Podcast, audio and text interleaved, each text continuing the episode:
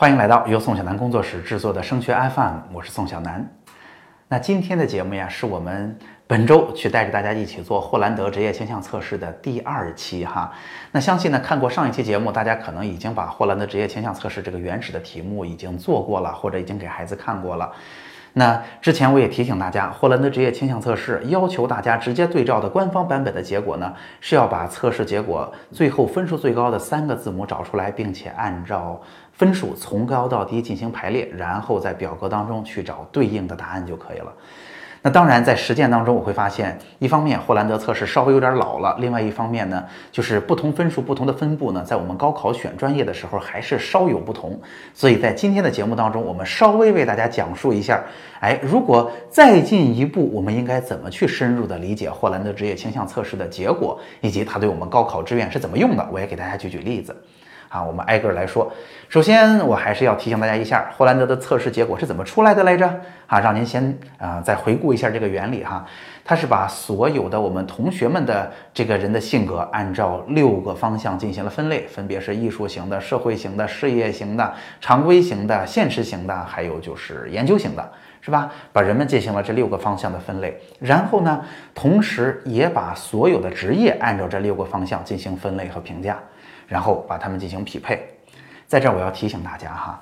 这些职业适合哪一种类型的人干是怎么做出来的呢？其实哈，在这个啊心理的统计学里边，他们当时啊是这么去做问卷的，他们是找了一堆典型的人群，然后去做相同的题目，然后去统计说，这个人如果是当中的一个职业，比如说他是呃学计算机的，他是适合编程的，他是一个程序员，那他在这。六个当中，他典型的分布是长什么样子的？是用原来的这样一堆典型的人群，带着他们的职业做出了这么一堆数据，然后用这些数据来判断你适合什么职业。现在咱们在做，就相当于用做相同的题目拿给我，我做出来，再用这些数据去对当初的那些职业，是这么个意思。所以我要告诉大家。所有的心理测试，包括大家在学校里做的，可能是霍兰德职业倾向测试的变种，它并不是帮你预测未来的，对不对？你直接来说，并不是帮你预测未来的，它是给了我们一个什么样的答案？它最直接的答案是告诉我们，我们这样做完的结果，跟当初那些选出来的非常有统计意义的典型人群放在一起，我跟里边的哪些人比较像？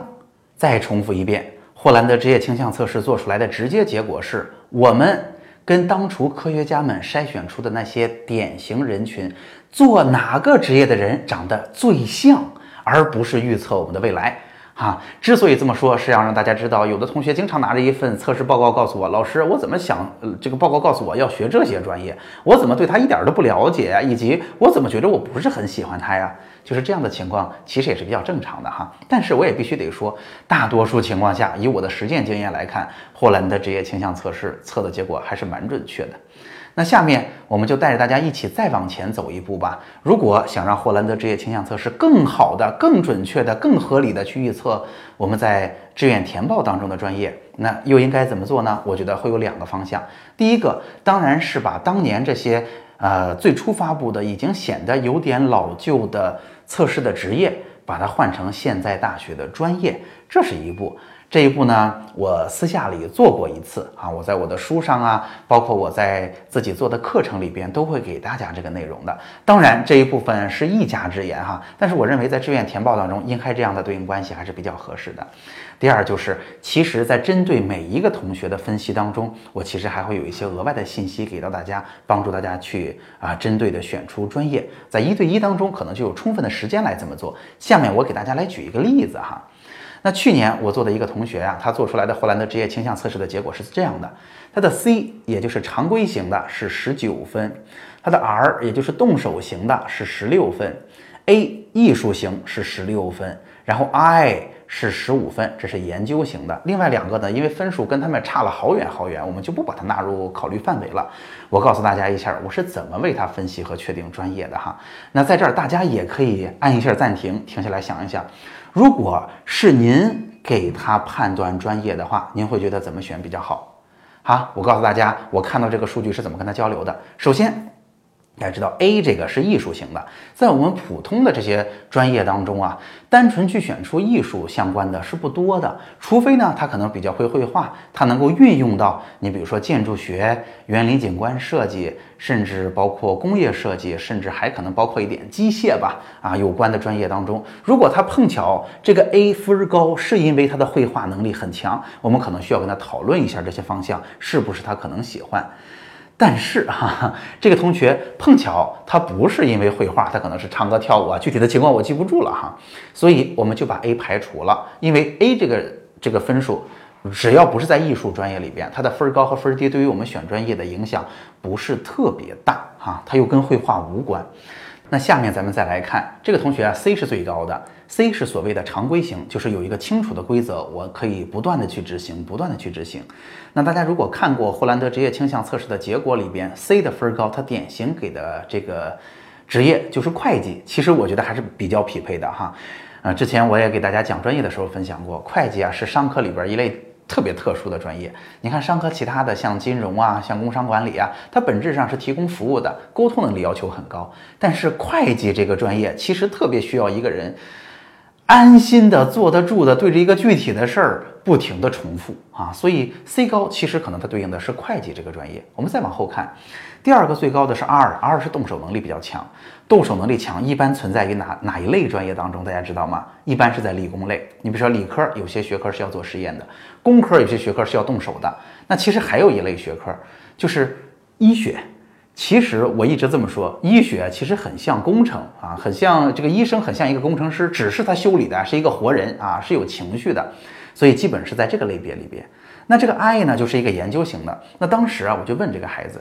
其实他 C 很高，就是重复啊，遵守规则很高。I 其实看起来也不低。那其实看起来有点矛盾，但是 C 还是绝对高的一个数字。我就问他，那你是希望知识不断的更新，特别愿意去学习，特别愿意去接触新鲜的事物，觉得才舒服呢？还是其实 C 更高一些，觉得规则不变可能会更好一些？只是这个 I 呀，是让我们最好有一个知识的门槛，而不是完全没有门槛，简单重复，未来会活得特别累。你到底觉得知识的更新对你来说是一个压力，还是一个很期待的事情？那这个女孩告诉我说：“我不期待知识有特别特别大的变化，没完没了的学，其实不是我特别喜欢的东西。你看我在高中里边，虽然 I 的分数非常高，但是我的理科也不是说特别特别强的，所以它有一定的专业知识就可以了，我也能学懂。但是我不希望这个 I 变成我选专业的一个特别重要的因素。那好了，如果是这样，我觉得范围就大幅度的缩小缩小了。我当时给他选了两类专业，第一类，大家想想看。”规则又特别清晰，其实他的手还真的很巧，又能在小范围内就是做一些很精细的活儿，所以我推荐的第一个专业其实是口腔医学。大家想想看，是不是？就是大家一直都在说口腔临床都一起报，但事实上口腔和临床，我认为不是一类医生哈，不是一类的工作，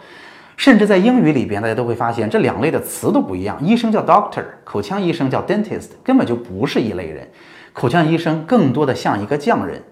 他所做的工作没有那么大的怎么说科研性哈，每天的知识还都更新。大家知道，大多数其他领域里边的医生，他是要做一辈子学一辈子的。但是口腔里边就这些东西了。他真正的挑战是在这么小的环境之下，还能做一些精细的操作，把你的牙给你拔好补好哈。所以这孩子动手能力很强，又希望一个呃规则非常清晰，能够不断重复、不断重复的工作，而且还能有一定的职业门槛。这口腔简直太适合他了。当然，因为口腔的分数相应的比较高，在往年呢还没有说像新高考一样可以把这个所有的专业都分开去报，所以他既然报口腔了，我当然就建议他把医学院里边一些其他的分数也不不低的专业都可以做尝试了，像是临床之类的啊，所以这是第一类啊，他也很喜欢。第二类当然就是会计，哎，说起会计，虽然用不上这个 R 特别高，但是毕竟是 C 啊最高的这个分数对应的专业，哎，一说这个会计啊，其实他每天的工作可能就是有一份非常清晰的规则，我们学习的就是规则，然后我们怎么去执行规则，在不断的执行当中，努力的积累经验，努力去利用好规则。哎，他觉得也挺适合他的性格的。最后就是这两类专业挑哪个排在前面，因为这两类的学校是不一样的。一般有口腔医学的学校呢，啊，都是医学院啊，或者是综合型的985的大学。那在往年还要考虑啊进去要损失多少分的问题。那另外一个就是报会计，很多学校都有会计，当然会计的分也不低，但是会计的学校选择就会多很多。最后就看谁排在前边了。那最后这个同学呢，他去报的时候，口腔医学排在了最前边。好，那举这个例子，是不是大家就能够感觉到我是怎么样在一个分数的结果之后，认真的去给他做拆分？那在填志愿这个具体的角度之上，我一步一步又是怎么想的呢？你看，我是先排除了 A，对吧？看看 A 是不是对志愿有影响？A 和志愿有影响的交集就只有那些跟设计有关的东西。如果不是，A 就不纳入考虑了。下面 C 和 I 看起来有点冲突，但是 C 明显的高，所以我要确认一下，I 为主还是 C 为主？那确定好了之后，就按照这样的规则和特点给他推荐专业就可以了。大家听明白了吗？好，那总结一下今天的内容吧。今天的内容啊，是我们上一期霍兰德测试的一个后篇，主要是在大家做过测试结果之后，给大家说说测试的结果应该怎么去看待，它是怎么来的，以及它直接说明了什么。那如果嗯，根据我的经验，还在志愿填报里边能往前小走一步的话，怎么去把它做一个更精细的分析，怎么对应好大学的专业？不知道今天的节目听完之后，能不能对大家也有所启发呢？那在这一周，我已经把霍兰德测试应该怎么做和结果怎么分析做了两期节目给大家说了。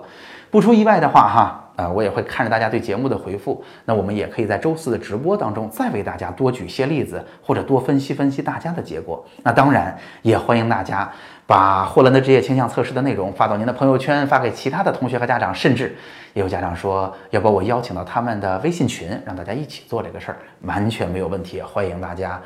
谢谢大家帮我做做这个宣传，好哈。那今天的节目就到这儿。如果您觉得这两期节目也很有用啊，您也可以把它收藏或者推荐给其他的同学和家长。